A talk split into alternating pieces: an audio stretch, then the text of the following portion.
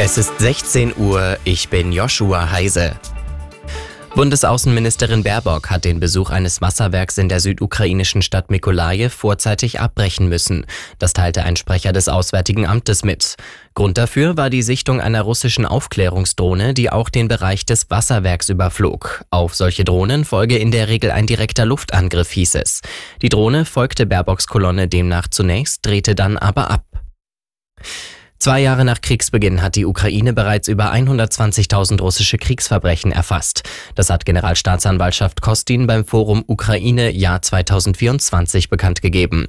Wörtlich sagte Kostin, es gibt kein Verbrechen, das die Russen nicht während dieses Krieges verübt haben. Die Ermittlungen hätten schon zu Urteilen geführt. Ziele seien aber Tribunale nach dem Vorbild der Nürnberger Prozesse nach dem Zweiten Weltkrieg.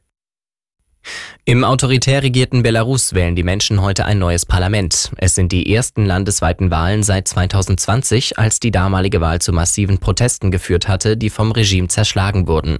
Die belarussische Oppositionsführerin Tichanowskaja ruft aus dem Exil zum Boykott der Wahl auf. Tichanowskaja nennt die Abstimmung einen Schwindel. Oppositionskandidaten seien nicht zugelassen und teilweise ins Gefängnis gesteckt worden. Eine halbe Million Wähler sei ins Exil getrieben worden um zu verstehen, wie viel das ist. Offiziell sind gerade einmal 6,9 Millionen Belarussen wahlberechtigt. Zudem gibt es Berichte, wonach massenhaft Bürger zur vorzeitigen Stimmabgabe gedrängt wurden. Schon vor Öffnung der Wahllokale waren demnach mehr als 40 Prozent der Stimmzettel abgegeben worden. Die Kontrolle über diese Wahlzettel hat allein der Machtapparat um Lukaschenko. Aus Moskau, Andrei Banin.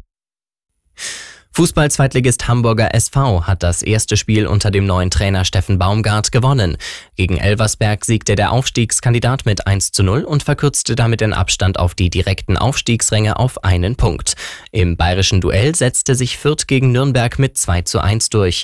Das dritte Sonntagsspiel des 23. Spieltags zwischen Düsseldorf und Rostock endete 2 zu 0.